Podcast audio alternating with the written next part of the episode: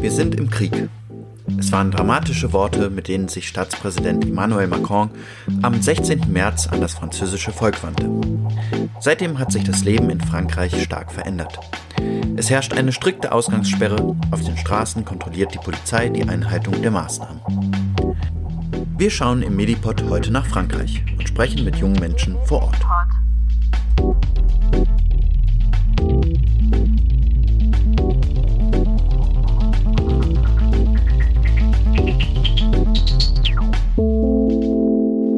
Medipod, der Podcast für Medizin. Hallo und herzlich willkommen zur vierten Folge von Medipod aktuell Coronavirus weltweit, unserer Interviewserie zur Corona-Krise rund um die Welt. Ich bin der Kohli.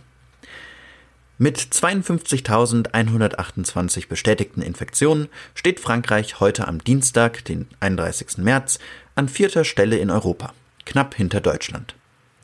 Frankreich hat jedoch auch knapp 16 Millionen weniger Einwohner und ist somit im Verhältnis zur Einwohnerzahl noch etwas stärker betroffen als wir in Deutschland. Auch ist die Zahl der Toten mit 3523 in Frankreich erschreckend hoch. Besonders der Nordosten des Landes, wie das Elsass oder Lothringen, sind stark betroffen und werden vom Robert Koch Institut als Risikogebiete eingestuft. Inzwischen hat Deutschland begonnen, beatmungspflichtige Patienten aus Frankreich aufzunehmen und damit unser Nachbarland im Kampf gegen das Virus zu unterstützen. In Frankreich herrscht seit Dienstag, dem 17. März, eine strikte Ausgangssperre. Meine Kollegin Eva aus dem Mediclips-Team hat einmal bei Magdalena Burtscha angerufen.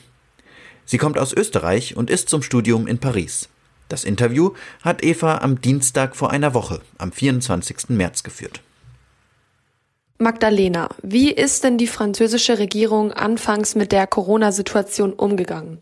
Eine Weile lang ist überhaupt nichts passiert. Und Leute, die zum Beispiel die Infektionszahlen verfolgt haben, waren schon ganz unruhig, wann denn jetzt etwas getan wird. Und wann genau hat die Regierung dann den Ernst der Lage begriffen? Am Montag vor einer Woche wurden dann ziemlich plötzlich sehr scharfe Maßnahmen eingeführt. Zum Beispiel darf man jetzt nur noch aus dem Haus, wenn man wirklich muss, wenn man einkaufen gehen muss oder zur Arbeit geht, sofern diese Arbeit nicht von zu Hause aus erledigt werden kann. Man darf nur raus, wenn man ins Krankenhaus muss und medizinische Hilfe braucht oder um anderen Leuten zu helfen. Wie sieht die Lage denn heute so in Paris aus? Im Laufe der letzten Woche sind immer weniger Leute draußen auf der Straße gewesen so langsam hat sich das ganze öffentliche kulturelle Leben runtergefahren. Man merkt wirklich, dass es sehr, sehr still ist. Alles ist eingefroren. Es passiert kaum mehr was. Leute gehen nur einzeln raus oder zu zweit. Also würdest du sagen, dass die Maßnahmen von den Bürgern angenommen werden? Ich habe den Eindruck, das hat ein paar Tage gebraucht, bis es wirklich so eingehalten wurde. Aber jetzt ist es wirklich komplett runtergefahren. Wie erlebst du denn momentan die Maßnahmen? Seit gestern gab es noch eine Verschärfung dieser Maßnahmen. Und zwar darf man jetzt nur noch einen Kilometer von seinem Haus sich entfernen das ist zum Teil mit sehr schweren Strafen auch verknüpft, wenn man das nicht tut. Für mich bedeutet das zum Beispiel, dass ich meinen Freund gerade nicht mehr besuchen kann, weil der drei Kilometer weiter wohnt. Oder zum Joggen darf man nicht so weit weg. Wenn man arbeiten gehen muss, natürlich, das wird noch erlaubt, aber es wurde einfach verschärft. Und seit dieser Verschärfung habe ich so den Eindruck, klar, das ist ein politisches Signal. Da geht es darum, den Leuten wirklich, wirklich klar zu machen, jetzt ist es ernst, wir müssen uns alle daran halten. Aber gleichzeitig ist es auch so eine Sicht, auf die Bürger und Bürgerinnen, die ein bisschen paternalistisch ist, kommt mir vor. Als hätten wir es noch nicht ganz verstanden oder als müsste man nochmal noch mal deutlicher machen, warum das notwendig ist. Und viele dieser Maßnahmen sind nicht so evidenzbasiert. Man weiß ja noch nicht so viel darüber, was denn tatsächlich wirksam ist. Und fühlst du dich deshalb dann auch in deinem Alltag eingeschränkt? Naja, ich, ich schreibe gerade meine Masterarbeiten. Das ist nicht so schlimm, weil ich auch von zu Hause an meinem Laptop daran arbeiten kann. Das heißt, erstmal von meinem Tagesrhythmus habe ich gar nicht so viel verändert. Aber ich versuche halt trotzdem so einmal am Tag zumindest rauszugehen, mich zu bewegen, ein bisschen Sport zu machen, frische Luft zu schnappen. Ja, und dann so meine Tagesstruktur zu bewahren, dass ich einfach regelmäßig gut esse, mir was koche und nicht so völlig planlos in den Tag lebe. Ich wohne in einer Zweier-WG auf 35 Quadratmeter. Das heißt, es ist schon relativ eng und ich beneide alle Leute, die gerade einen Balkon haben oder eine Terrasse. Aber ich verstehe mich sehr gut mit meiner Mitbewohnerin und wir halten uns gegenseitig bei Laune. Was denkst du denn, wie die Pariser die Corona-Krise so allgemein beurteilen? Mein Eindruck ist, dass es viele zuerst nicht ganz ernst genommen haben und auch nicht ganz so streng waren, sich an die Regeln zu halten. Aber mittlerweile habe ich auch so Erfahrungen gemacht, die mir das Gefühl vermittelt haben, dass viele auch Angst haben. Zum Beispiel war ich kürzlich einkaufen, weil ich halt Essen gebraucht habe. Und das war dann ein bisschen zu voll da, so dass man die eineinhalb, zwei Meter Abstand nicht, nicht perfekt einhalten konnte. Und da gab es eine Situation, in der eine, eine ältere Frau so eine ruckartige Ninja-Bewegung von mir weggemacht hat, als wäre ich jetzt ihr zu nahe gekommen. Es war ganz klar, dass sie, dass sie ein bisschen Angst hat gerade und dass, ja, dass sie mir ausweichen möchte. Das fühlt sich jetzt nicht so nach einer gemeinsamen Solidarität an, mit der man dieses Problem angeht, sondern einfach auch ein bisschen eine Vereinzelung. Da ziehen sich Leute zurück und ja, und haben Angst auf der Straße, Leuten zu nahe zu kommen. Wie sieht denn dein Alltag gerade so aus? Also ich stehe zeitig auf und meistens gehe ich dann raus direkt, um ein bisschen frische Luft zu haben und jogge dann einmal so um den Block oder in der Nachbarschaft herum. Und dann frühstücke ich ganz normal, setze mich an den Schreibtisch, ja, und dann ab und zu mache ich schon Kaffeepausen mit meiner Mitbewohnerin, die länger sind als normal.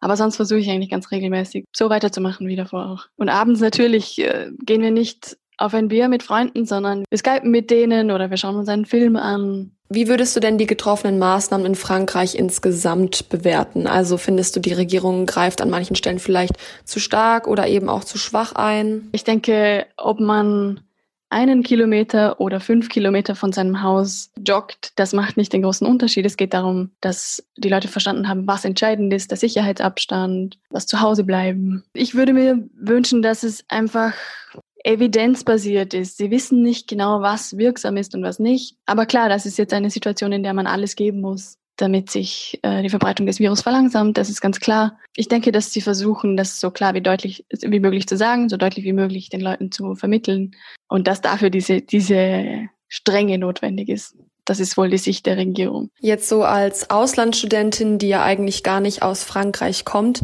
ähm, gab es da auch noch für dich zusätzliche Herausforderungen in der derzeitigen Krise? Für mich war das ein bisschen schwierig. Ich musste kurz überlegen, gehe ich jetzt zu meinen Eltern oder bleibe ich hier? Ohne zu wissen, wie lange das dauert das kann äh, ganz schön schwierig sein, wenn man sich auf einmal entscheiden muss, äh, wenn so die Perspektive da ist, ja, jetzt könnte man für die nächsten Wochen da eigentlich eingesperrt sein oder nicht mehr wegkommen. Und dann steht man vor der Wahl, wo man hingeht. Und warum hast du dich dann schlussendlich für Paris und nicht für Vorarlberg entschieden? Weil er mein Lebensmittelpunkt ist. Ich kann schon zu meinen Eltern und das ist auch schön für zwei Wochen, aber dann möchte ich eigentlich wieder dahin, wo ich wirklich meine Freunde habe und mein Leben stattfindet. Medipod, der Podcast für Medizin. Vielen Dank an Magdalena für die Einblicke in das Leben in Paris. Danke Eva für die Unterstützung beim Interviewen. Ich habe daraufhin Felix angerufen. Auch er studiert normalerweise in Paris, doch einige Tage vor der Ausgangssperre ist er mit Freunden nach Südfrankreich in die Provence gefahren. Ich habe ihn gefragt, ob es so strikte Maßnahmen in Frankreich eigentlich braucht.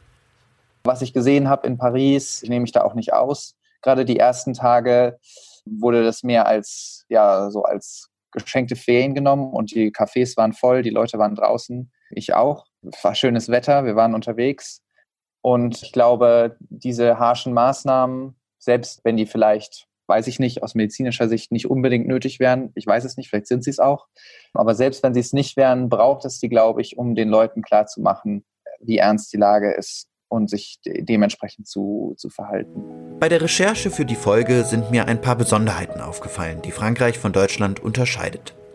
Zum Beispiel hat Frankreich den Preis von Desinfektionsmittel schon Anfang März auf 3 Euro pro 100 Milliliter begrenzt. Wucherpreise sollten damit verhindert werden. Viel wird auch über das besondere staatliche Webschulsystem berichtet. Dies existierte schon vor der Krise und wurde vor allem von Schülerinnen und Schülern genutzt, die chronisch krank sind, an weit von Schulen entfernten Orten leben oder weil sie aufgrund von sportlicher oder künstlerischer Aktivitäten keine Zeit für einen Regelschulbesuch haben. Es bietet die Möglichkeit, dass sich Schüler und Lehrer in virtuellen Klassenzimmern treffen. Da Frankreichs Bildungssystem zentral organisiert ist, können auch alle Schüler aus dem ganzen Land das Webschulsystem nutzen da Lehrpläne und Schulmaterialien eh überall gleich sind.